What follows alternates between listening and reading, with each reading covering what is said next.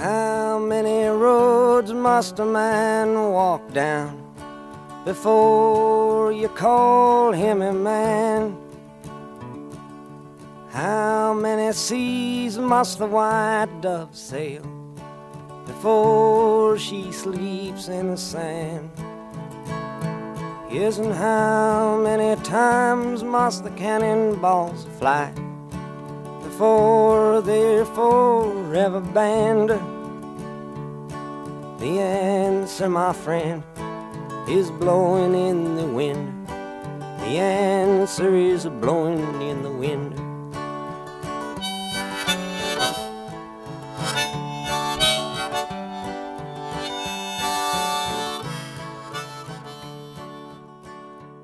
嗨，大家好，欢迎收听三点下班。这是一档不专业、不靠谱、不负责的韭菜陪伴型播客，每期围绕着股市和股民生活随便聊聊。我是李永浩，我是星辰。我们还是顺着上一期如何生活中发现好股票的这个大标题啊，来继续聊聊看，咱们在日常生活里面最容易接触到哪些大消费类的公司吧？对，上一期我们主要聊了泡泡玛特。奈雪的茶，还有完美日记这一类暂时遇到困难的新消费公司，更具体一点来说，就是股价遇到了暂时的困难了。后期呢，他们是持续的低迷，还是走出低谷，我们就只能边走边看了。哎，除了这些暂时低谷期的新消费股票，还有一些消费类的股票啊，他们也是曾经遇到了一些困难，但是可能因为这样或者那样的契机，他们的业务啊，他们的业务的发展又涅槃重生了。股价方面呢，也是重新的振作，焕发了新的风采。是啊，聊这个话题，我觉得啊，比上一期好像更有意思一点，因为听众们都喜欢听啊，从灰烬里面重新爬起来的嘛。而且这方面的案例其实也很多，我们也希望通过今天的闲聊，给听众们提供一些参考，就是股票研究中的一个经典范式，叫做困境反转。哎，困境反转是一个非常值得研究的一个经典的范式。但我们这里必须要强调一下呀，其实很多公司在经营和发展中都会遇到一些低谷，但如何判断他们低谷之后还有没有下一个春天，我认为是一个很高难度并且很考验运气的事儿。所以大家千万不能看到一个公主落难就去英雄救美啊！如果你在一个公司遇到困境的时候买入，你这个时候肯定是要承担更大的压力和风险的。就雪中送炭这种事情啊，虽然是一种美德。但是呢，我们必须承认，这也是一种逆人性或者说非常高难度的行为，因为你雪中送炭送不好，就变成火中取栗了，然后就玩火自焚了。但是困境反转，如果你做成功了，那收益率也是非常非常高的。所以，我们真的是很有必要去好好研究一下这一类案例。哎，讲到困境反转啊，形成你脑子里第一瞬间闪现出的是有哪些股票啊？啊，有这么几个哈，瑞幸咖啡，嗯，未来汽车啊。百润股份还有保利协鑫能源，哎，我我的脑子里闪现的几个股票跟你有很大的重合度啊，比如瑞幸是一个很典型的困境反转，然后未来汽车也是，还有就是我们很熟悉的茅台，现在高高在上的股王，他们他之前也是遇到一些困境的，对塑化剂事件。但我们先不聊茅台啊，因为茅台它毕竟是股王嘛，总有一点高高在上的感觉，而且茅台这个虽然我们大家都听说过，但我我相信日常生活中。喝得起茅台或者喝过茅台，以及能够买得起一手茅台的朋友们还是不多，因为它的门槛很高嘛。我们聊一聊，我们先从最能够、最容易触达我们听众的一个案例来聊起，那就是瑞幸咖啡。对，收割华尔街的咖啡。首先，瑞幸咖啡，我们的听众朋友们多多少少都会听过。呃，如果你是在一二线，其实现在不止一二线了，很多三四线也有瑞幸咖啡的门店了。那可能大家也都喝过，所以瑞幸这个品牌不仅是一个活在媒体上的一个跌宕起伏的商业故事，也是我们日常生活中非常触手可及的一个品牌。聊到瑞幸啊，我们就绕不开一个另外一个公司，那就是星巴克。哎，我问你一个问题啊，你还记得你第一次喝星巴克是什么时候吗？啊，那我第一次喝星巴克其实也是蛮大的时候了。大概是我大二大三的时候，去市里面去做实习，然后当时实习老师他让我去打一些，让让我去画 PPT，对应的会请我喝点东西嘛。然后第一次就约在了星巴克里面，一边他在给我布置任务，一边给我点了一杯，我现在都记记得特别清楚，叫那个抹茶星冰乐 啊，是星巴克特制的一款产品。然后我一拿到，我就发现。哎呦，这个这个设计我在别的咖啡店都没有见过，然后一杯要啊、一杯要接近四十块钱对啊，当时又觉得这个牌子还蛮高端的。你大二大三，我想想是哪一年啊？是可能得一一一四年一四年，哦，那那个时候星巴克已经开始了另一轮扩张了。对，因为在我老家这边，呃，三四线其实都不会有星巴克的门店，所以说呃很多听众估计也是啊、到了大学或者走进大城市之后才接触到这个文化的。哎，那浩哥，你第一次喝是什么时候呀？呃，我我具体是什么时候记不清了，但应该也是大二大三那个时候，因为我比你大几岁嘛。我我大二大三那个时候是在零七零八年那个时候，那个时候喝星巴克啊是一个很洋气的事儿。哎，你知道以前有一个社交网络叫叫校内网吗？啊，人人的前身。这个呢，可能你们九五后都都都没有用过这个这个网网站了。在当时我们那个时候，堪称是中国版 Facebook。那个时候呢，如果你在自己的校内网的相册上晒出一张你手捧星巴克，然后四十五度角仰望天空的照片，那你还是可以收获一波点赞的。那那个时候成为网红还蛮容易的。对，呃，星巴克，呃，真的还蛮贵的嘛。像我这种穷学生，我们就不喝了，它再贵也跟我没什么关系。就像一辆阿斯顿马丁，它不管是三百万还是五百万，其实跟我们普通人都是没啥关系的。讲起这个这个星巴克，你知道当时我们八零后这一代这一代这个大学生啊，我自己认为有三大奢侈品牌。如果你三大奢侈品牌你都接触到了，你就可以成为这个大学的人上人了。你你你能想到是哪三个品牌吗？呃，星巴克占了一个，其他的是不是穿一个穿个名牌鞋子？每个人答案不一样。我当时的答案是，如果你手捧星巴克，穿着杰克琼斯，又带着女孩子吃了一杯哈根达斯，你这还蛮押韵的。那你就可以成为大学的人上人了。呃，但是杰克琼斯是怎么插入的？我感觉跟另外两个品牌好像还不是一个调性的。哎，在在我们那个年代，杰克琼斯是一个很洋气的品牌哦。它当时还是有一些设计感的，只是现在我们很少再穿了嘛。它并这个品牌也也有一些没落了。呃，具体会想到我第一杯星巴克是什么时候，我还真不记得了，毕毕竟太久远了。但我对于我第一次请别人喝星巴克是有非常非常深的印象的。哎，为什么是请别人喝呀？我第一次请别人喝星巴克啊，就一请就请了十几个人喝星巴克。那是我 刚毕业工作的时候啊，有一次开会迟到了，部门领导呢为了惩罚我，他就随口说了一句说这样子，你给我们部门的每一个人买一杯星巴克吧。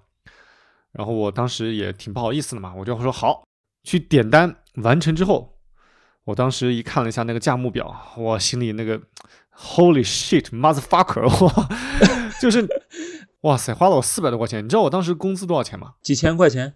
对，二零一零年，我当时啊，讲到工资，我就要吐槽另外一个事情，就是建议我们的听众朋友们，如果想要去国企或者央企这类公司的，如果你不是一个富二代，一定要谨慎考虑一下日后的收入问题，尤其是起步阶段的收入问题。怎么说？我这个吐槽已经吐了十年了，就跟我后来所有的同事我都在吐槽。我在第一家央企，就是我毕业后的第一家央企，我第一个月的正式工资拿到手三千八百块钱。哎呀，这哪哪过得了生活呀？这还不如我在腾讯实习的时候的实习工资高。我当时实习的时候都是，我记得实习工资加上补贴，好像是有五千八或者六千那个那个水平，然后正式工作反而只有三千八，哇！所以你想一想，但但我知道现在进国企央企还是一个蛮蛮潮流的事情啊，蛮主流的事情，但大家一定要谨慎啊。不过这两年的国企央企它的工资待遇也提高了很多。没有，我觉得未来可能更低，你知道吗？现在尤其是金融的国企都在限薪，奖金要低延三年发，哦，都在限薪啊！哇，那那大家还是要权衡一下，共同富裕嘛。是是是。哎呀，讲起这个工资，你看，哎，我我我讲这个工资还有另外一个有有意思的事情，就是因为当时我刚才讲了嘛，三千八百块钱啊，这工资确实是太低了。但当时我以为，因为地产公司嘛，总是听说你奖金会多一点，所以当时呢，我就抱着这个幻想，就觉得，哎，月薪不重要，奖金才重要。但是没想到这个央企的奖金呢，它可能也受到很多的限制。所以有一天年有一天的年底呢，我就跟我们那一届的一个一个同学在聊，一个一个那一届的一起进来的一个一个人在聊，我说，哎呀，我们这工资太低了，这个生活都不够，而且我们工资那么低，竟然还要交税。哎，这时候我的那个同事他说，不对啊，我们不需要交税啊。我说我们要交税啊。他说我们不用交税，我们连个税起征点都没到。哎，我说不应该呀。哎，后来我们俩对了一下口供，后来才发现，原来我这个三千八百块钱还是公司给我提高了的。我本来是一个本科生，本科生进公进公司，所以我的工资待遇应该是跟那个不用缴税的那个同事是一样的。对，但是呢，好巧不巧的是，我在大学期间啊修了一个二学位。哎呀，在二学位呢，他就把你等同于研究生的待遇，所以我其实是拿了研究生的工资。你想一想，研究生的工资也就是拿到手三千八，哇！地产的央企啊，大家一定要谨慎谨慎进去啊，呃，尤其是起步阶段。呃，不过说回来，星巴克，呃，其实还有一种可能，就是浩哥你的工资呢，在二零一零年那个时候也不算低，只不过当时星巴克一杯三十三四十的价格，呃，相对于当时中国人的消费水平来说太高了。你这也是一个很客观的描述啊，就是它的价格，它的定价策略是。蛮高的。那伴随着这些年大家整体收入水平的提升，呃，星巴克提价是不多的。对，所以它就变相变成了一个现在可能说轻奢的一个品牌，但在刚开始它其实是更高端。对对对对对。那你有没有研究过星巴克它为什么它的定价有那么的贵啊？我自己当时初步的想了一下，有三个原因。第一是它确实有一些品牌溢价嘛，当时毕竟是一个蛮有号召力的品牌。第二呢，它的产品就是它的咖啡本身来说还是还是蛮好喝的，当然不能跟现在很多手冲啊或者更精品的一些咖啡比啊。第三是它确实提供了一些呃所谓的第三空间，就是社交空间，它的整体的门店的舒适度是蛮高的。所以我觉得从这三个维度来说，它确实也。值得上当时那么贵一杯的价格，是啊，我觉得浩哥你说的第三空间这个概念很好玩，就是说第一空间是家里面，第二空间是我们办公的场所，但是现在都市人还需要一个第三空间，大家可以在里面聊一些有的没的或者谈事情，呃，我们经常也是约朋友，不知道该约到哪里的时候，那么一个成本最低也最不会出错的选择就是去星巴克。是的，是的，是的。哎，那我要不再从成本结构上来补充一下吧？就是其实星巴克它一杯定价贵的里面还有一个原因，就是它投入的成本也比较高。比如说一杯标准的大杯拿铁，三十三块钱的价格，但它对应的成本其实要到二十六块五哦。然后这个成本我们如果再把它去拆细的话呢，你会发现啊，物料成本其实很低的，它的原材料加上烘焙加上库存。一共一杯咖啡只需要花四块钱不到，那剩下的二十二块花在了哪儿呢？大大头啊是花在门店上，就是一杯星巴克咖啡平均摊在上面的租金成本有八块五毛钱，然后呢摊在它的商店运营的成本，就是一个星巴克店里面的水电费啊啊这种，然后人工啊这种店员的成本啊加在一起也有大概七。八块钱，嗯嗯，所以加在一起有十六块钱，一杯咖啡有十六块钱是用用在运营费用上的，那它的定价当然就不能低嘛。所以说它虽然说定在三十多块钱，它的一杯的纯利润其实也就只有呃六七块钱。哎，你结合你讲的这个数据啊，让我想起了我，因为我之前是做商业地产的嘛，不可避免的跟星巴克这类品牌是有过一些接触的。哎，我对这个品牌的印象还是蛮深的，因为在我入行的第一年。我啃下的第一个硬骨头就是星巴克啊，讲讲，就是在二零一零年那个时候啊，星巴克还是一个高高在上的品牌的。这个呢，不仅仅是对于我们成都市场，其实对于上海这样的一线城市，星巴克也是一个很傲娇的存在。这里讲一个大家都非常耳熟能详的项目，就是上海的新天地，这个你肯定知道的。哦，那是上海我最想买房的地方。你那你这个志向有点高远啊！翠湖的房子现在可要三十万一平啊！哎，人还不能有点梦想吗？呃，对，先这个要取乎其上才能得其中嘛，先把目标定在那边。这个翠湖，你看现在，呃呃，新天地已经是整个上海，甚至说整个全中国都是非常有名的一个呃商业地产的案例，或者说一个旅游景点了。是，但是据瑞安的总裁罗康瑞，就新天地是瑞安开发的嘛？据罗康瑞罗总他自己的亲述，就是在早期他们刚刚开发新天地的时候，他们几乎是拿着八抬大轿去把星巴克请过来的。我我记不清他是哪一年了，但是他那个时候星巴克他的江湖地位会更加的高。哇，好厉害啊！他就等于说是一个很强的信用背书，啪就给你这块地域贴上了。高端小区。是的，是的。其实当年的星巴克甚至有一种餐饮中的 LV 的感觉，就是它的这个品牌号召力啊，了不起。所以你想想，在上海都是这样的一个一个一个地位，那在二线城市，那它的地位就是更加的高尚了。我们当年啊，去想把星巴克引引入万象城的时候，就面临着一个挑战，就是什么呢？当时在成都市场上，星巴克它除了一楼的这个黄金位置，它是不会看其他的位置的，它更不会看其他的楼层。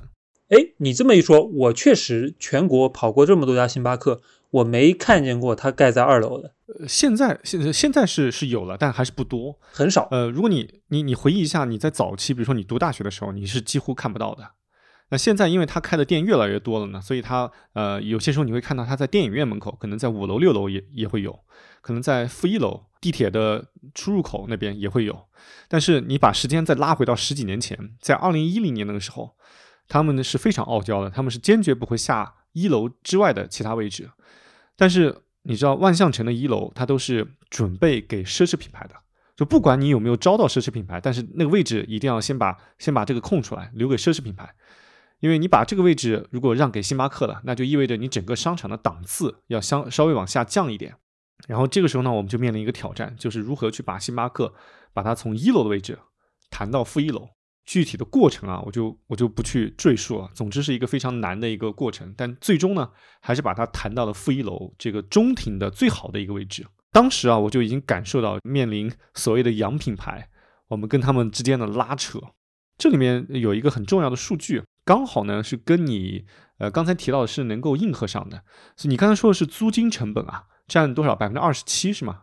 租金成本占百分之二十六。它这个租金成本，我不知道是什么样的一个口径。呃，我我这样给你讲一个数据啊，当然这个已经不，我觉得这个应该不算是不算泄密吧，因为这个毕竟是十年前的事情，而且它的合同都已经早都已经结束了。新的合同是什么样的数据？数据我也我我就不提了。但当年啊，他们在市场上一个广泛的标准是叫八九十，就是扣点，就是八个点、九个点、十个点，他们一般会签十年，可能前三年是百分之八。然后中间三年是百分之九，后面四年是百分之十。你你可以理解成卖了一百万的咖啡，他给你八万块的租金，后面变成九万块，变成十万块。啊，哎，那我有个问题了，就是你们商场怎么能够确定他究竟卖了多少钱呢？他他会不会随便给你们编了一个数，然后就可以少给你们交租金啊？这个这个是不会的，这个一般都会有收银系统或者叫叫那个报表的一些接驳和审查。一般来说呢，他们即使可以这样做，也不会这样做，因为这个冒冒着非常大的诚信的风险。嗯，大品牌应该不会。然后这个租金呢，只是纯租金。那如果算上物管费，就商场都有物管费嘛，它可能它就要比这个高一些。同时呢，我觉得还要叠加一个，就是它这个给门店装修的时候，折旧和摊销应该也是算到它的整个租金里面了。如果把这两个，就是物管费和折旧摊销加到里面，那应该是跟能够跟你百分之二十六这个数字是能够大概对得上的。我当时为了研究星巴克啊，为了能够跟他们好好的谈判，还专门去看了一下他们创始人的一本书，叫叫霍华德舒尔茨，那本书叫《将心注入》，我不知道你听过没有？呃，经常在各个机场书店的哎前一排看见。对对对，这那几年非常火，哎，那是一本非常好的洗脑书籍啊。看完之后，确实觉得星巴克是一个很厉害的品牌。哎，但我我觉得有一个事情要跟听众们提醒一下啊，我们做投资或者说炒股票啊，对于看创始人写的这种书籍啊，一定要谨慎，因为你洗你看完之后很容易就被洗脑了，你就觉得这个公司特别好，这个创始人也有很很崇高的呃志向和很远大的目标，然后呢，你就很容易。就 fall in love 了，就是你对这个公司就就陷入里面了。我有一个深刻的惨痛的教训，就是我以前看了小米的很多书籍，也听了雷军的很多演讲，然后我就买了很多小米的股票。经过过去一年多的下跌，就就亏惨了，已经把我成功的从一个米粉亏成一个米黑了。哎呀，又又跌破了这个前低，是是，千万不要不要这个轻易的看创始人的书籍。当时因为工作的一些关系嘛，不光是要跟他们谈判，而且呢，后期我跟其他的品牌去谈判的时候，也经常会约在星巴克。那久而久之之后呢，其实慢慢对于咖啡这种饮品啊，就慢慢的接受了，甚至呢，有一点点上瘾了。啊，是啊，呃，咖啡能出星巴克这样的龙头品牌，跟这个赛道的成瘾性也是非常相关的。在我们之前做消费品研究的过程里面。代教老师就会很强调说，可以做一个专题，就是什么样的食食品饮料是有成瘾性的，比如说类似咖啡的有白酒、鸭脖、鸭脖、奶茶，你会发现这个里面的公司啊，它它的产品复购率都很高，所以说它的 business business model 跑出来就比较健康。对，确实咖啡是很让人上瘾的，而且这种上瘾是不知不觉中。我有一段时间就几乎每天都去买一杯星巴克，喝的是挺爽的。但是到月底一算账啊，就觉得每一天星巴克就算三三十块钱一杯，花的钱还是挺多的。其实当时我们已经我自己已经分析出来，就是它的其实它的它这杯咖啡里面很大的一部分成本是为这个空间所谓的第三空间去付费的。那当我在进行商务谈判或者跟朋友约着聊天的时候，当我坐在那个咖啡厅里的时候，我觉得这杯咖啡是值得那个价的。那如果我仅仅是买一杯带走，那我显然是付出了多的溢价在这个空间上，因为我并没有享受到啊。但对于大多数慢慢已经习惯喝咖啡的时候，他可能真的是买一杯就带走了。所以我当时就真的想，有没有哪一个咖啡品牌能够单纯的卖我一杯好喝的咖啡？就不让我占那个空间。是的，我当时就在研究市场上它的其他的一些竞争对手，但当时市面上主要的咖啡店还是像 Costa、像太平洋咖啡这些所谓的竞争对手呢，其实还是走着跟星巴克一样的路径，就是卖咖啡，同时卖给你这样一个相对舒适的空间。那它其实是很难在这个维度上超越星巴克的，因为它第一，它的这个整个门店数没有它多；第二，它的品牌力也没有它强。所以这几个品牌目前看，你看，要么呢就是逐渐销声匿迹了，要么呢它就可能也是并没有太大的声响，就并没有取得大肆的扩张。哎，直到后来有一天，一个价格屠夫，我们打工人的福音出现了，那就是瑞幸咖啡。哎呀，我们故事的主人公终于出现了，前面铺垫有点长。价格屠夫，对，是不是直接把星巴克的价格干到了百分之三四十？呃，真的是有，因为呃，我记得是在二零，反正成都市场，我记得是在二零一六年的样子吧，我应该是第一次喝到了瑞幸咖啡，当时就被它的价格给震惊了。在一开始它大肆扩张的时候，它大肆的派发优惠券，可能一杯咖啡折算下来就十块钱，甚至更低，可能甚至八九块钱都有可能。嗯。所以，对于我们这种每天或者说经常喝咖啡的人，那简直是一个巨大的福音啊！暂且我们不去讨论这个咖啡的口味跟星巴克有多大的区别，因为我认为啊，大多数人喝不出来这里面太大的区别。咖啡更多时候是一种功能性饮料，它它就是帮你完成这个提神醒脑的一个过程。其实我当时自己在喝瑞幸咖啡的时候是喝不出来太大的区别的，跟星巴克。但是我明显能够感受到，就是我每天喝的话，我在咖啡这方面的花费比以前足足少了一大半。这个对于我们当时很多的职场人来说是一个切身的实惠啊。是。因为你原来你去星巴克，你可能更加追寻一种体验式的消费，但是浩哥你天天喝，你已经是成瘾的这种更加注重实际产品的人了。所以说你你买你去瑞幸你买到的就更加货真价实嘛。所以所以瑞幸当时刚出现就引发了我自己的深度的关注。当时我就在想它的商业模型怎么能跑得通？因为你想像 Costa 像太平洋咖啡，就之前市面上普遍存在的咖啡馆型的咖啡。为什么他们不能直接把空间给它砍掉，然后只卖饮料呢？我当时琢磨啊，是有两个原因。第一是整体喝咖啡的基数，这个人群还不够大；第二呢是喝咖啡这个人群呢，他们的频次还不够高。所以呢，如果你仅仅是靠把价格降低来让更多人喝咖啡，这里你必然是要亏损的。所以他必须要把溢价给它拔上去。但是瑞幸因为它是一个。中国的，并且具备互联网基因的企业，所以他就继承了我们互联网公司的优良传统，就是 亏钱补贴烧市场。他当时应该每一杯咖啡都是硬亏出来的，这才造就了我们打工人能够以十块钱的价格买一杯咖啡。对，浩哥，你有没有想过，他的亏钱卖咖啡其实也是一种策略呢？他是在前几年一级市场比较盛行的融资推上市的模式。就是说我刚开始，我可以先把这个局给铺开，然后呢，通过亏钱补贴的方式迅速吸引流量。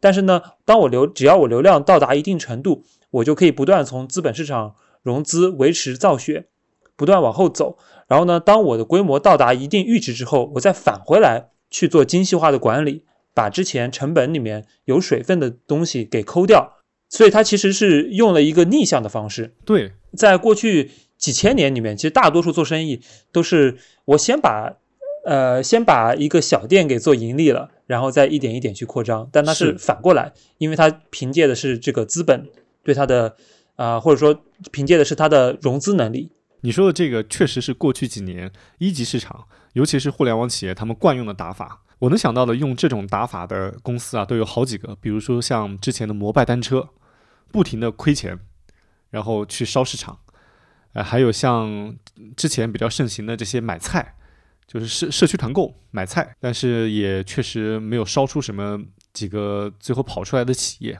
对，但你像也你看也有拼多多这样烧出来的。哦，对对对，拼多多也是一个很典型的案例，但拼多多它是我认为它是逻辑能够跑得通的，这个我们可以后期再再开一期，然后来详细探讨一下。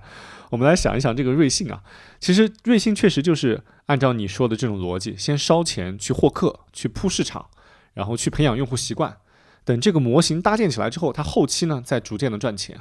他们当时确实是从市场上融了很多钱，而且呢，他们当时开创了一个记录，就是从成立到去纳斯达克 IPO 就是上市，仅仅用了十八个月，这个呢是当时历史上最快的一家企业。是的，应该是呃人类历史上最快的。我给你重现一下当时的一个盛况啊。首先，瑞幸呢，从它刚开始横空出世的时候，就是媒体的宠儿，因为首先呢，你还记得吗？他当时是在电梯间用呃张震和汤唯打了铺天盖地的广告。后来呢，就是伴随着它的攻城略地，那媒体肯定也是一直在报道它的门店拓展数数量呀，或者说它的客户数量啊，直到这个故事的第一波高潮，就是它进行 IPO 的时候。我印象中，当时有一个场景，就是瑞幸在呃美国的时代广场那边一个大的一个灯牌那边打了一个广告，用中文写着几个字，叫“中国咖啡和美国咖啡的差距在哪里”。下面有一行小字，答案是差在自信。哇，这是一个多么励志、多么鸡血的广告语啊！哇，这个真的很很能振奋情绪啊，就调动了大家的爱国之心。对啊，这个这个真是太太振奋人了。就当时呢，你你先不管它的商业逻辑能不能跑得通，你如果看到这句广告语，你都恨不得再去买两杯瑞瑞幸咖啡。所以他们后来到了上市之后，算是第一波小高潮了。他们的股价从上市的当天，我记得是二十五美金，一路震荡跌跌撞撞的来到了一个高点，就是五十美金。但是后面事情这个故事的发展啊，就出现了转折。后面的故事呢，就是可能有些听众也知道，他们就开始出现了造假的风波。先造假了之后呢，他们就开始退市，退市呢，就现在是退到了粉单市场。他们的股价就从当时的五十美金，一路最低跌到了零点九五美金。这个呢，也算是一个反向的五十倍股了。把这个整个故事串起来看，它，我觉得那当初那句广告语啊，就是中国咖啡和美国咖啡差在什么？差在自信，对吧？我觉得这还不够，那可能还差了一点点诚信。对，但是这个故事呢，为什么我们今天要要来这里详细的讲一下？就是因为这个故事它足够的精彩。一般的公司出现了造假，股价大跌，然后甚至他们的管理层也非常的动荡，他们的创始人和老板都已经换掉了。一般公司遇到这种情况之后，那大概率可能会一蹶不振的。但是这个故事呢，又有了新的转折，就是他从跌到了零点九五美金之后，在粉单市场上一路又涨到了十七美金。如果这样算的话，它从最低点到了现在又涨了十七倍，可以说是一个典型的困境反转了。而且我们从我们消费者层面来看，从我们消费者来看，好像并没有太多的消费者去关注它造假的事情。我我们更多的只关注这个这个咖啡是不是足够便宜，并且有更多的新品、更多好喝的产品推向给市场。那这方面呢，其实在去年的消费市场上，呃，是有一个很好的印证的，就是他们出了一款爆品，叫生椰拿铁。哦对，包括还有跟椰树合作的那个椰云拿铁。所以整体来看，我们如果我们现在把瑞幸的这个股价图来打开来看，它现在已经是出现了一个叫困境反转了。是说到说到瑞幸的困境反转啊，其实这跟它管理层的八卦也是关系非常密切。就一般公司呢，你想遭遇了这种造假的指控，当时可是不止一家机构专门写做空研报来指控他，而且呢，他也被这个美国证监会罚了钱，然后呢，公司的原来的创始人陆正耀被直接赶出了董事会，然后他的股份被冻结，一般公司肯定扛不住。但是呢，瑞幸能够浴火重生，其实有一个很大原因啊，是因为他的股东里面那家叫大钲资本的重要的投资人啊，这是从创始以来就一直呃持续跟投瑞幸咖啡，而且帮他去找了很多美元基金的这么一家机构啊。他呢决定就是在造假事事故发生之后，就把锅甩给之前的管理团队。然后呢，在大钲资本自己的运作之下呢，他又重新把他的高管给替换，把这摊生意给做起来。当然，大钲呢，他能够去持续赶在这件事情上面投入的底气，还是在于说，瑞幸确实他每家门店的啊运营的业绩是不错的，而且呢，它的品牌也确实是构建起来了。它的这家企业的根基其实没有出现问题，只不过在财务上需要进行一个洗澡。所以其实我从去年就。蛮看好瑞幸的，然后去年我还写了一篇蛮长的一个文章，叫叫瑞幸危险又美丽啊，对，当时印象很深。目前来看，当时的几个逻辑是能跑得通的。呃，从从去年写的那篇文章到现在，股价也涨了，应该有一倍多啊。那你觉得为什么你的逻辑跑通了呢？我觉得这里可以提出一个对于零售企业分析的一个范式，我我把它称为叫三个利润。第一个利润呢叫叫运营利润，第二个利润呢叫单店利润，第三个利润呢叫公司利润。哎，我觉得这三个利润如果能搞清楚了，那其实对于零售企业是一个相对好分析的，就它的模型就一下子就简单了。运营利润其实从财务数据上，从财务角度来说叫叫 EBITDA，或者说叫叫 NOI。简单粗暴来说就是，当你开了一个店，当它进入一个成熟稳定期的时候，因为你前面会有爬坡期嘛。爬坡期，你必然你的账目是很难平衡的。但它当它进入一个平衡期的时候，你就算你每天的开销和你每天的收入，它们之间的差距是多少？假如说你每天可以卖呃一千块钱的咖啡，然后你每天刨去仅仅刨去你的材料、租金和人工和水电，那你每天还有利润，那你就可以算是叫运营利润为正。这个利润为正是一个。第一步是是你整个企业能够运转的越来越好的基石，因为你有了运营利润为正之后，你才能有了第二个利润叫门店利润为正。因为如果你要算一个门店的利润，你还要把你当初投入的装修成本以及其他的前期的成本要把它算进去，要把它折旧摊销进去。所以如果你要算单店利润是不是为正的时候，你还要从你的运营利润里面砍掉一块。那如果在你砍掉了这个折旧，摊折旧和摊销之后呢，还是有一些利润的话，那这个时候呢，你就可以把它放到整个公司的层面，算上一个几千家门店的一个公司，你还要把你的后台的人员，比如说总部的人员，以及你的整体的推广、广告费这些费用给它摊到每一家门店。如果你继续这样摊下去之后，你的单独的门店和你整个公司的利润还能为正的话，那你其实这个商业模型就跑通了。那当然，我说的这些东西都是静态的层面来看的啊。你如果是动态来看，你就就比较复杂了。但我们在分析一个企业的时候，可以很可以把它简化成一个静态的一个模型。就假设它不开店，假设它已经开的所有的店都进入一个成熟期，它是不是能够跑得通的？如果能够跑得通，我们就继续来逐渐的在深挖里面的每一个数据。如果你这样静态来看都跑不通的话，那就不要看了。所以如果能够把这三个利润给它摸清楚的话，或者说给它呃有一个大概的计算的话。这公司的运营逻辑能不能跑通，我们就是很清楚的了。对，我觉得你说的这个自下而上去拆的这三重利润，其实很值得每一个分析消费股的人呃去理解啊。然后你你说的折折旧摊销，咱们要不要那个科普一下？会不会有些听众还不太清楚？哦，这个就是。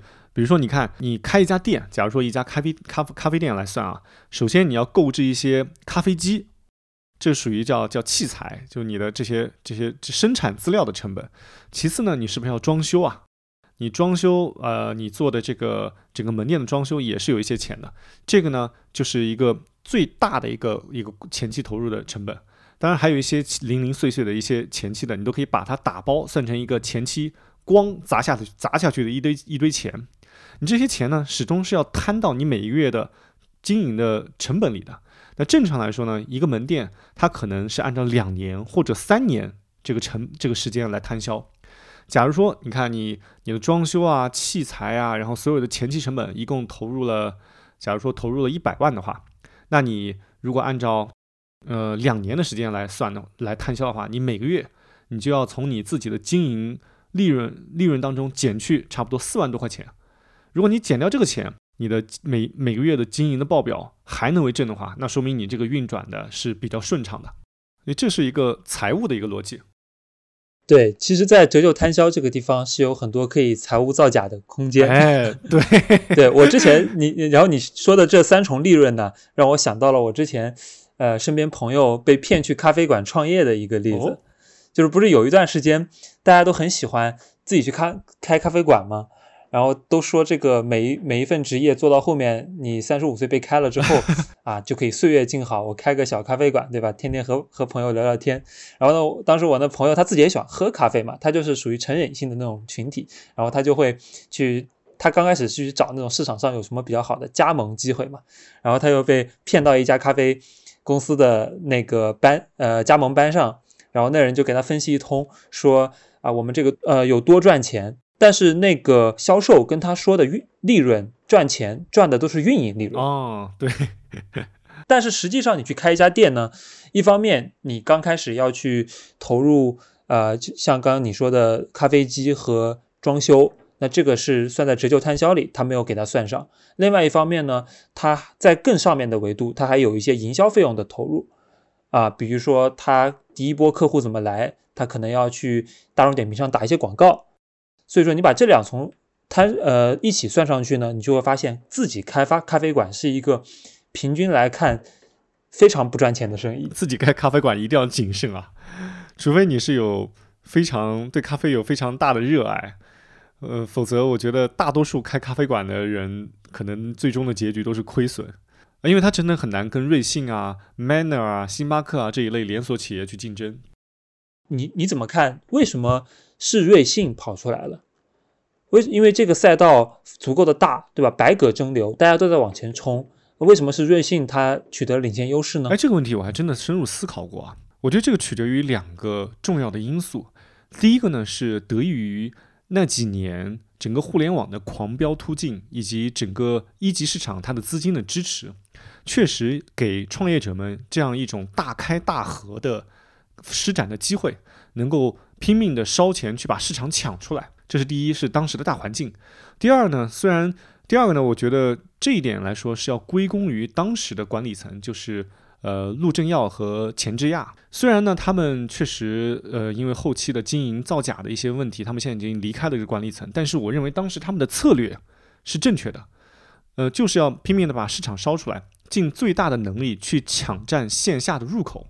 所以你看，他们现在瑞幸。相对于其他的一些后起之秀，他们最大的优势是在门店的数量上。他们最大范围内掌占据了像写字楼的入口。对于一个线下门店来说，你占据了越多的入口，其实就提供了越来越多以及越来越便捷的跟客户和消费者之间的触达。所以我觉得这方面是瑞幸和其他几个后起之秀之间最大的硬性的区别。是的。说到这里，我正好也来补充一下。我先补充一组数据吧，就它开店有多快呢？瑞幸的第一家店是在二零一七年的十月份开出来的，仅仅在半年之后，也就是二零一五年的五月份，他就开了五百多家店。这个太快了。然后呢，他把五百多家店开出来之后，他才对外宣称说他打磨好了产品。然后呢，又过了四年时间，对吧？到现在，它现在最新的门店数已经有六千一百多家了，而星巴克只有在中国只有五千五百家，所以它已经超越星巴克了，仅仅用了呃五年不到的时间。然后呢，这呃瑞幸能够在抢占流量上如此有优势呢，其实也跟它的创始人陆正耀。之前的背景有关了，不知道听众朋友知不知道？就是陆正耀他之前，呃，是做这个神州租车的，就是他最擅长的就是做，呃，那种能够快速复制的，然后能够砸钱，呃，迅速抢到市场第一的位置然后去做精细化运营，来巩固呃先发优势。所以说，他等于说把之前的这一套呃互联网思维给降维打击了消费行业。所以我觉得，虽然瑞幸它经历了一些造假的风波。呃，首先我们在这里一定要强调，我们是不鼓，我们对于他这种行为是是是是鄙视的。他当时的这个造假风波，还是给整个中概股以及中国的企业层面带来了很大的负面影响。从诚信维度，它确实有很大的问题。但是从它的经营策略方面，我觉得其实当时的经营策略是对的，只不过呢，他们当时太着急的去证明自己，或者说呃太着急的想去。把这个把自己编织的这样一个故事给他给他做的圆满，导致呢他们步子太大，呃一下摔跤了。其实我们现在回过头来看，首先他们的几个几个判断是正确的。第一，咖啡是一个蓬勃向上的一个赛道，这个呢都不用我们再去举数字去证明了，大家可以从自己身边开始雨后春笋一般大大小小冒出来的个人咖啡馆以及呃连锁咖啡馆的数量就能看出来。第二呢，是如果是这是一个很确定性的增长的赛道，那谁能够开到最多的店，谁能够获取最多的线下的触达，就所谓的流量，谁就能最大的程度上吃到这个赛道的红利。所以他们当时疯狂的开店，然后后来呢，在他们同时也在做一些管理运营上的精精细化和和提升，它的每一个店都可以说是叫极致空间加极致效率。它的每个店其实面积都很小，它的装修成本都是很低的。同时呢，你看它的店员可能只有两三个人，就每天不停的在那做做做。然后他们的整个整个引流呢，又通过主要是通过线上，通过手机 APP 和小程序来进行引流，这就减少了整个呃收钱这个过程以及点单这个过程，就可以把工作人员的效率释放在生产这个这个效这个过程上面。所以这一块我觉得它是做的是有可取之处的。是的，瑞瑞幸现在的精细化运营已经做得非常好了。其实你刚刚说的这个，它店面方面的这些努力，其实就体现在，呃，厂，就是现在新消费会有一个分析模型，叫做人货场。就你刚刚说的，他把他的店其实是很高的翻台，然后很高的坪效，然后包括它其实都是全监控。所以说能够做到只有两个店员，这两个店员其实他们一举一动都会变成大数据，然后在后台去分析，反馈到总部如何去改进，对吧？如何去把人缩到最小？那么人货场前面两点呢，它其实也做的蛮好的，啊，人呢就体现在私域流量，就瑞幸咖啡在最早一个阶段，它是采采用了就是浩哥你刚刚说的疯狂打广告嘛，当时出现的主要是在。呃，商场和写字楼里面的呃线线下广告、分众广告，对。但是你没有，你有没有发现啊？这两年这种广告基本上绝迹了。是的，因为瑞幸呢，它把公域获得的流量转化成了私域流量。比如说，我去瑞幸买完一杯咖啡之后，马上他就会拉我进他的那个呃微信群，然后他微信群经常会给我推送，说你现在去买的话。可以省多少多少钱？然后我们又推出了什么样的新品啊？他通过私域流量这个池子的玩法，他其实沉淀了两千八百万的粉丝，在中国年轻人群体里面基本上覆盖了百分之二十，而且他很懂这帮年轻人怎么想。比如说他最新的代言人找了谷爱凌，哦，是是是，还有去年的那个 YYDS 那个叫什么来着？呃，一个选秀的，我忘记了。所以说。啊，他成功完成了公域到私域的转化，从而在私域流量这个池子里面不断的去洗用户。他每次那些微信群里面一发一波广告，一下子就几十万杯的销量就刺激出来了。这就是人货场里面他在人方面的独到之处。那么人货场中间的货这一点呢，就体现在瑞幸它的年轻化和快迭代的产品。你有没有发现，星巴克所有的产品加在一起，还没有瑞幸一个季度推出的多？是，是的。像你刚刚提到的，呃，生椰拿铁，对吧？爆火的，然后跟呃，然后跟椰树联名推出的椰云拿铁，其实呢，瑞幸它在第二个季度，就今年的二季度就上线了三十四款新品，所以它采用了是完全跟星巴克不一样的一种打法。那么这种打法当然有利有弊。但是，但是针对于中国啊、的年轻人来说，我觉得可能这种打法会更加符合需求一些。所以我觉得它在二级市场上，它的股价的表现从最低的九零点九五美金涨到了现在的十七块钱、十七美金左右，它也是配合着整个企业经营层面的重大变化的。哎，那浩哥，你去年这么看好，那现在观点有变化吗？呃，哎，首先我觉得这个公司啊，这个公司和这个产品离我们大家是很近的，但是它的股票离我们是很远的。第一呢，它是在美股上市；第二呢，它是在一个粉单市场。呃，粉单市场可能大家听起来就更加陌生了，你就可以把它理解成一个场外交易的一个一个一个地方。退市之后，股票都在那地儿交易。对，它可以简单粗暴的理解成一个退市的企业的一个收容所。这个这个股票呢，其实离我们大家是很远的。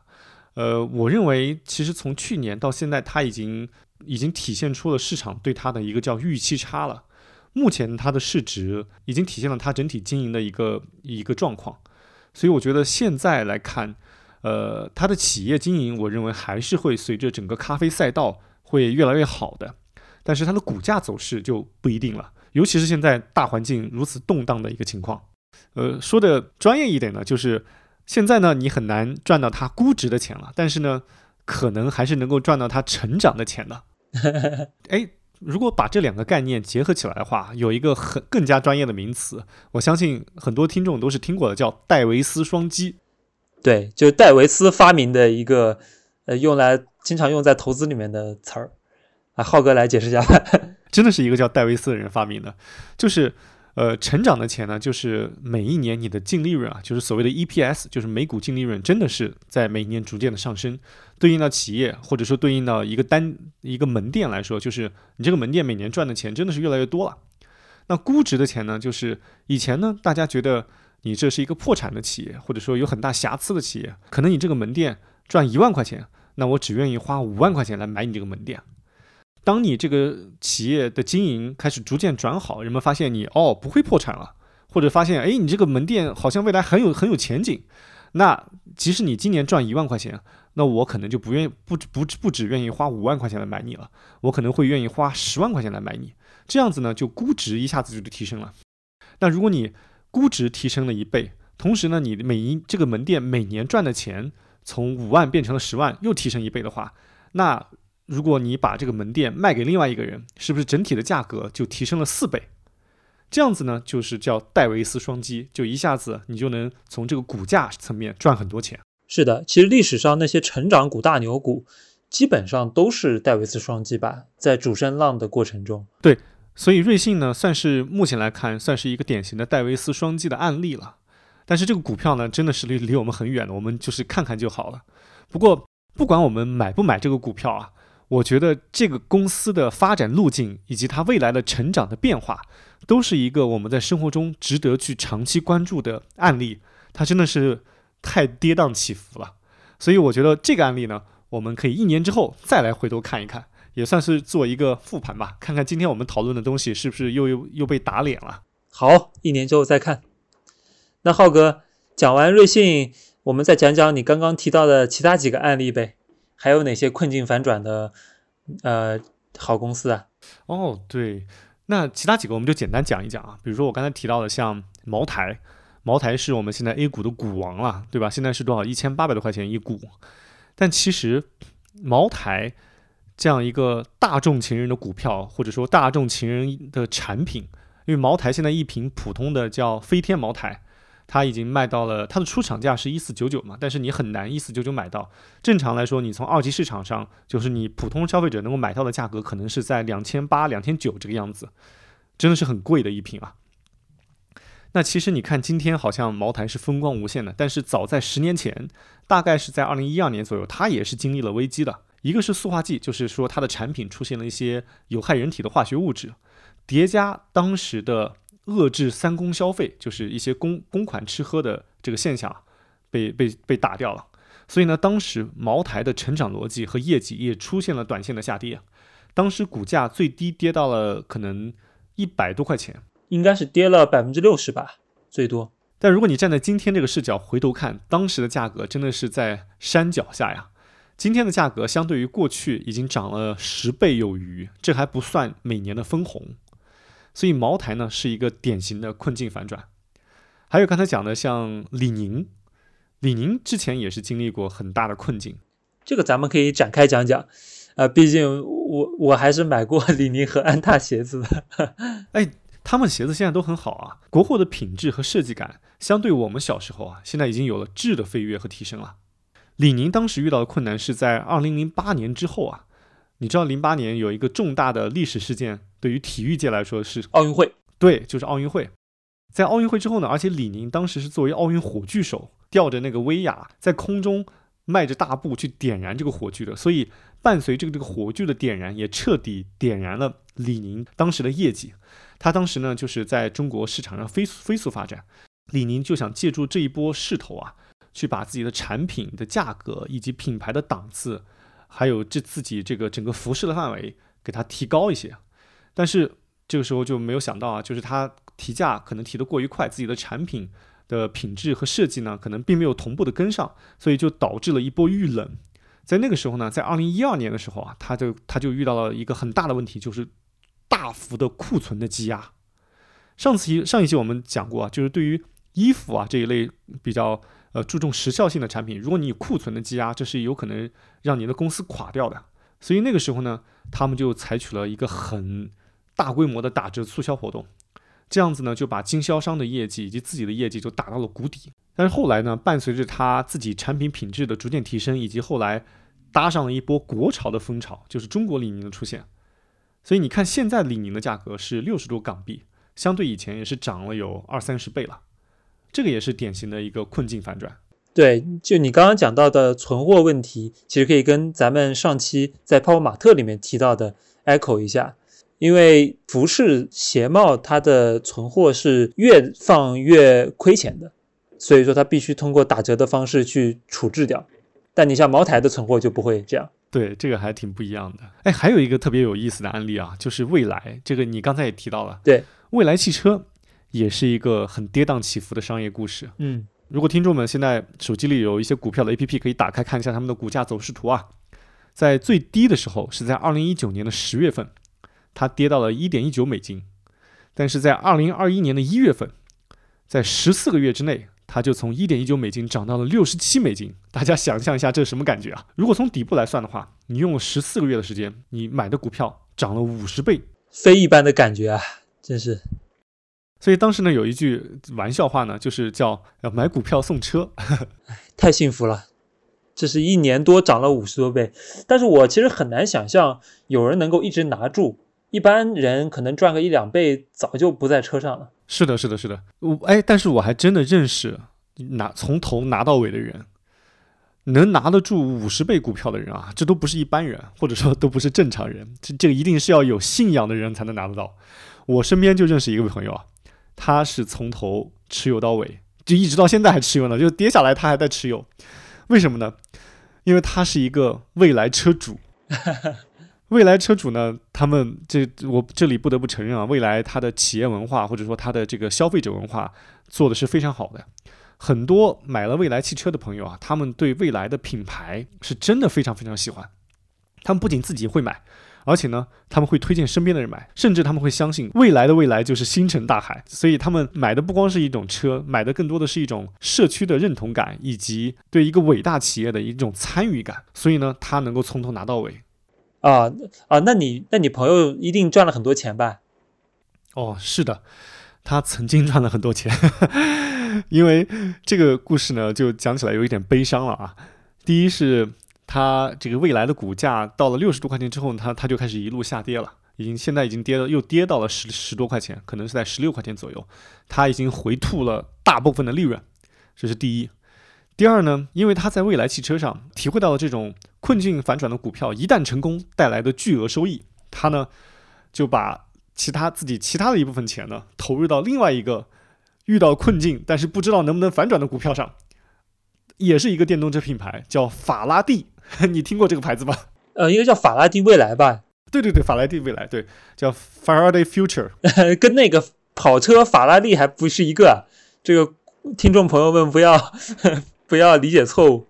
哦哦，是法拉第，不是法拉利。这不是老贾做的那个品牌吗？对对对，贾跃亭，我们的这个贾老师，人在美国归期未知的贾老师，他做的一个品牌。这个品牌呢，关于实车呢，我们确实也没有看到过，它一直在量产的路上。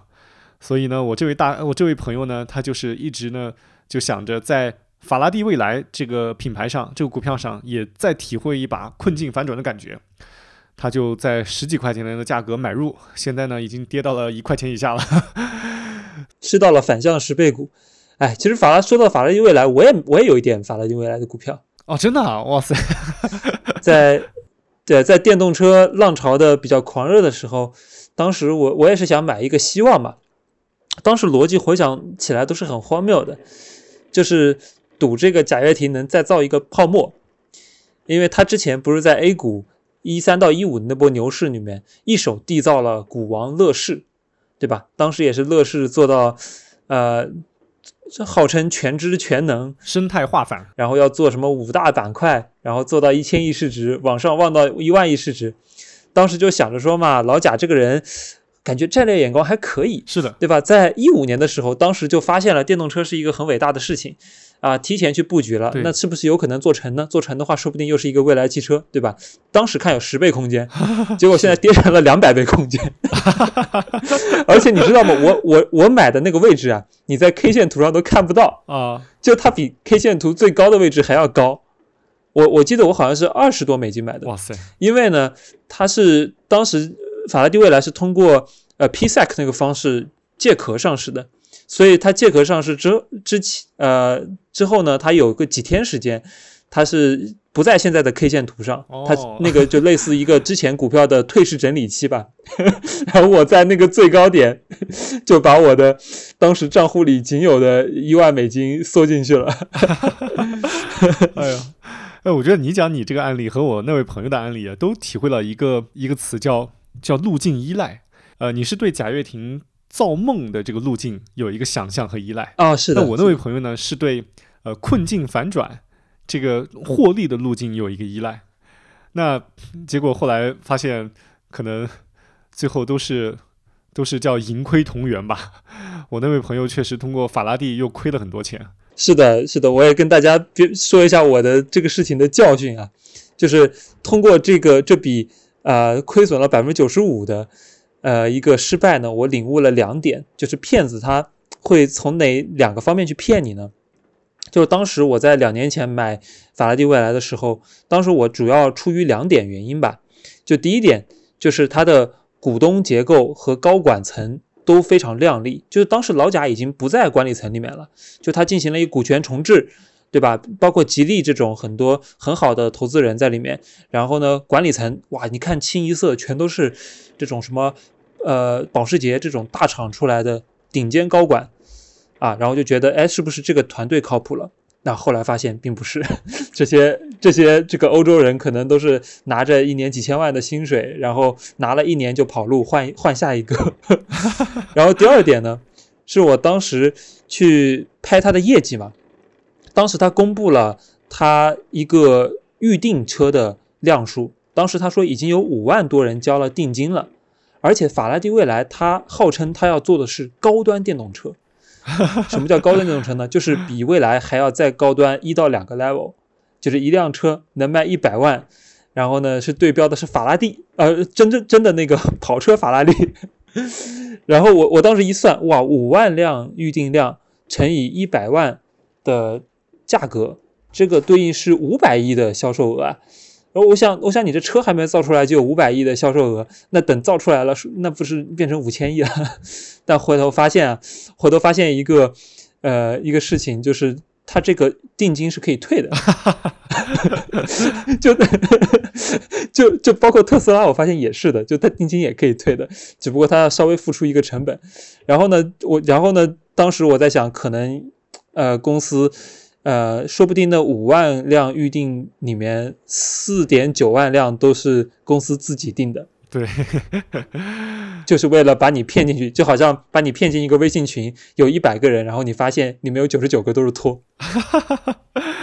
对我们现在回看回看回去，他现在连可能第五百辆车都没有造出来，所以这个也是很有意思的反面案例了。哎，我们讲了那么多的这个困境反转的股票啊，但我觉得其实离我们的大多数听众都比较远。第一呢，比如说港美股，这其实大家的参与门槛是比较高的。那像茅台也是，它的起始资金也是有一定要求的。你有没有一些比较比较亲民的案例？就是比如说在 A 股市场上，呃，比较便宜的一些消费股，然后他们也是经历过困境反转的这些案例，可以给大家分享一下。有啊，百润股份，浩哥你听说过吗？哎，我还真没有研究过这个公司，这是什么？呃，那你平时喝鸡尾酒吗？呃，不喝。那你平时是不是喝？那你总总该点，那你总该喝点酒精类饮料吧？我我不喝酒精类饮料，我就直接喝白酒或者洋酒，比如说像威士忌这种，所以我很容易喝醉。啊，那那说明你是比较有钱的这种阶级啊？没有没有没有没有，这个喝白酒和威士忌不能说明有钱，只能说明我比较油腻。年纪大了都喜欢喝这种烈性酒精，像你年轻人嘛，就喜欢喝鸡尾酒。不过话说回来，呃，百润股份呢，它就是做这个预调鸡尾酒的。鸡尾酒可能就像浩哥刚刚说的，它可能更多是年轻人，对吧？二十来岁的人喝，还有一个是啊，女生可能比较喜欢喝，因为它里面可以加很多水果啊，或者别的烈度比较低，最后调出来它的度数是可以有很多种的，比如从几度到四十多度都可以给你调出来。那为什么我会关注到百润股份呢？因为我之前学习过鸡尾酒调制哦，对，其实在我刚到北京去北漂打工的啊第一个月，当时我就看了一部呃日本动漫叫《Bartender》，Bartender 就是翻译过来就是侍酒师嘛。看完那个动漫，觉得侍酒师特别帅，他他可以通过手里酒精饮料的调制，去给都市的客人在深夜里心灵上的慰藉。对吧？然后我就，呃，去办公的地点旁边找了一找了一个体验店，然后去报名了课程。我后来去交了整整一万多块钱，然后我去学习他一一共一百四十节的课程。然后这个过程中呢，我就发现其实鸡尾酒这个品类啊，在中国它还是相对比较小众的。然后百润股份呢，它其实就是把我们实我们呃在酒吧里面喝到的那种限制鸡尾酒。改成了预调鸡尾酒，就是你打开瓶盖，你就可以直接喝到那个味道。那跟鸡尾酒比较小众一致的呢，是预调鸡尾酒这个赛道啊，在百润股份去做的时候，啊，它的渗透率是非常非常低的。其实包括现在，它渗透率也非常低。全球酒饮市场里面，只有百分之二是鸡这个预调鸡尾酒，在中国就更低了，中国只有百分之零点二，好低啊！这个听起来就有很大的空间啊。啊，是啊，这个好处是什么呢？就是渗透率是我们在买成长股的时候非常喜欢去考量的一个重要指标。因为你渗透率低的时候，我就可以预想你后面有多少倍、几十倍甚至几百倍的空间，对吧？我当时看到预调鸡尾酒只有在中国只有百分之零点二渗透率的时候，我一下就想到了几年前的电子烟，这么一个高速成长的有想象空间的赛道里面呢。它在你短期业绩比较好的时候，会很容易把估值给上去。其实我们呃投资聚义厅的宝哥，他之前就写过一篇文章，叫做“以一当时的高赔率投资”，啊，这点浩哥还记得吗？哦，我看过那个宝哥，我是宝哥的粉丝啊。我还我还曾经这个对于我们这个播客有一个有一个期望，就是等我们这个粉丝量做大一点的时候，就邀请宝哥来当一期嘉宾。啊，那这个我来争取争取。哎哎，说回玉条鸡尾酒这个赛道，因为它的第一点，呃，吸引点就是它的渗透率特别低。那么第二点呢，跟我们之前提到的瑞幸咖啡一样，它也是一个成瘾性的赛道。那么瑞幸靠的是咖啡因，呃，预调鸡尾酒它虽然度数低，它只有几度，但它好歹也是酒啊。哦，是。然后呢，我就关注到这个公司了。然后呢，我会发现百润股份啊，它其实是一个很经典的。A 股本土的一个成长的故事，跟我们刚刚提到的，呃，瑞幸啊，呃，李宁、安踏这种高举高打的公司是不太一样的套路。如果让让我用一个词来概括的话，我就会提叫暗度陈仓。百润它刚开始其实只是一家做香精香料的公司，然后每一家 to B 的公司都有一个梦想，就是我有一天能够孵化出一个 to C 直接面向消费者的业务，因为只有直接面向消费者，才能把我的毛利率给提高。于是呢，他就盯上了啊玉条鸡尾酒，在当时还只是一个概念，他零九年的时候就成立了一家子公司去做这个业务。啊，当然，玉条鸡尾酒里面需要用上香精，所以说它也算是有业务延伸的。那么这家公司把玉条鸡尾酒做好了之后，现在又有新的啊第三曲线，就是他要去做烈酒。啊，他在一七年的时候就设立了一个威士忌酒厂。所以说回头看啊，这个故事其实它它有点像三级火箭一样的，它从一个很 low 的东西啊，然后一下子呃进军到一个新消费品。然后呢，最终它的目标又是，呃，变成了，呃，一个可以说是消费品上的一个皇冠吧。因为我理解烈酒啊，它就是一个大家最喜欢的商业模式。对，是的，非常好的商业模式。对，为什么 A 股的股王是茅台？对，不是别人。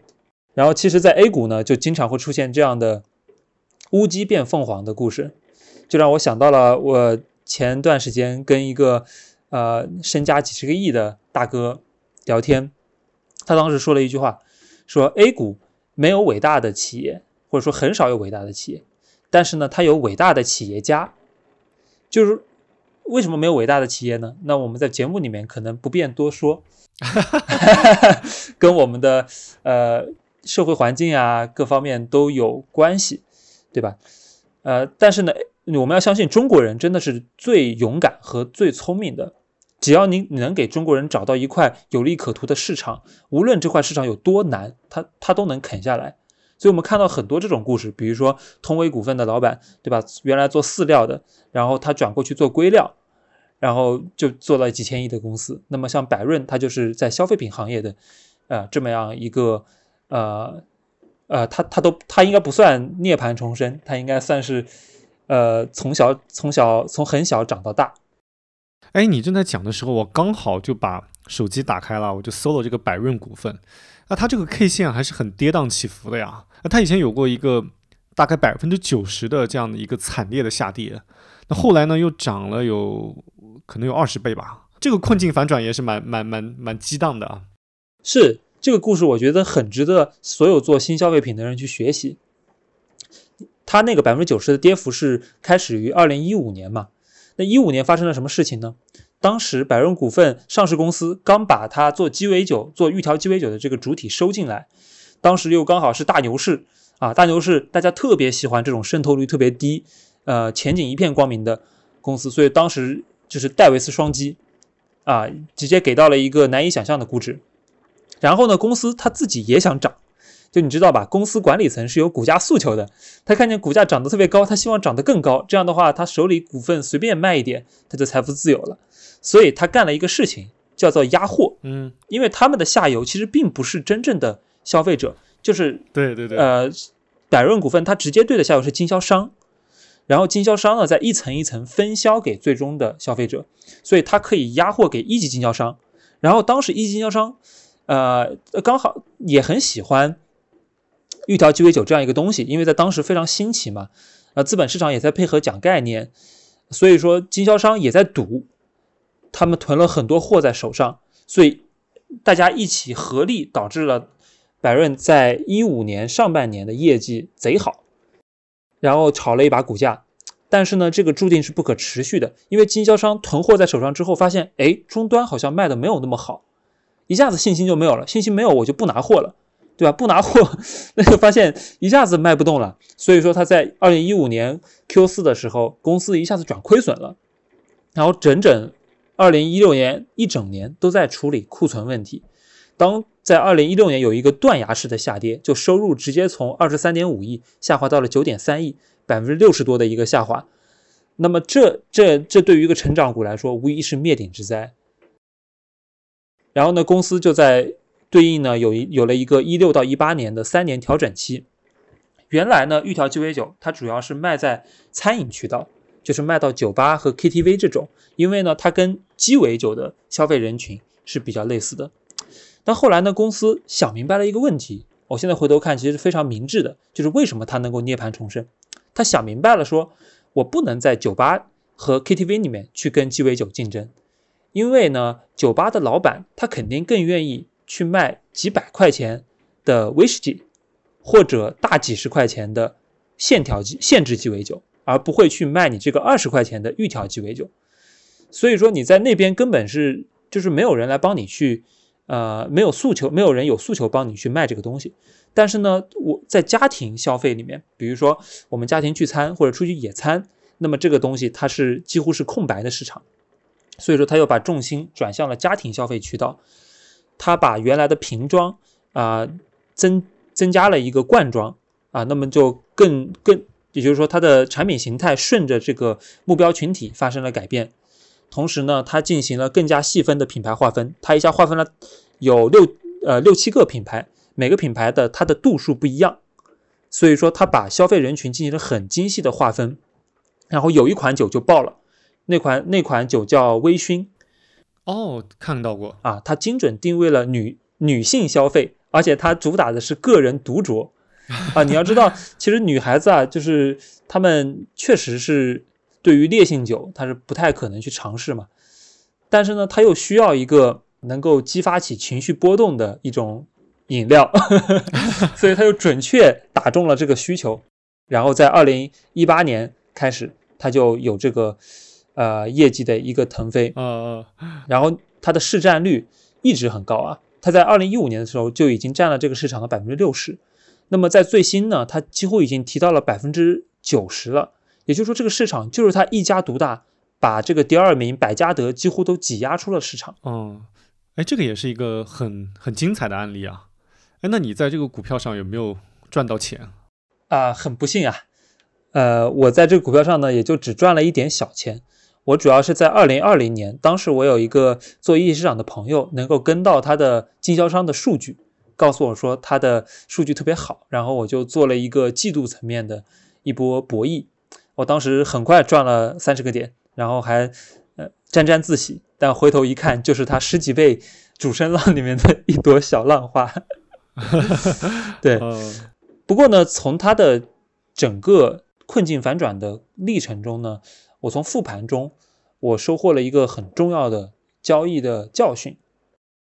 这个教训叫做人们的认知是有惯性的，就是你去看百润的财报和它。股价你会发现它是不匹配的，它是有滞后的。嗯，就其实百润的经营数据从二零一七年开始就已经在修复了。嗯，甚至二零一八年就已经单季度有业绩的加速了。哦，但是呢，它的股价却从一七年啊，却从一五年一直跌到了一八年底，随大盘一起见底，然后才开启了啊这个涨了二十倍的这么一个历程。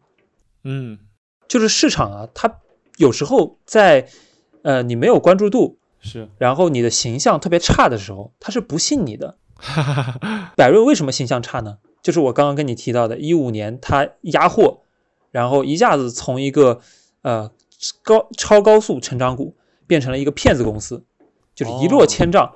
然后市场一定一旦啊，它对你产生了这个认知的惯性之后，你一个季度超预期啊，它可能出来的结果就是高开低走。对，你可以看在很多股票上看这个，呃，这个你去翻都是这样的，尤其是在熊市里，啊，就好像我们在生活中也是一样的，啊，一个好孩子，呃，他历史上一直成绩很好，那他偶尔考差了，啊，大家都会去安慰他，都会觉得没有什么大不了的，对吧？会给他一次机会，甚至给他两次机会。但是呢，如果你之前一直品行有问题，是是是，呃，无论你。短期做的再好，我都是不信的，除非我观察很长时间。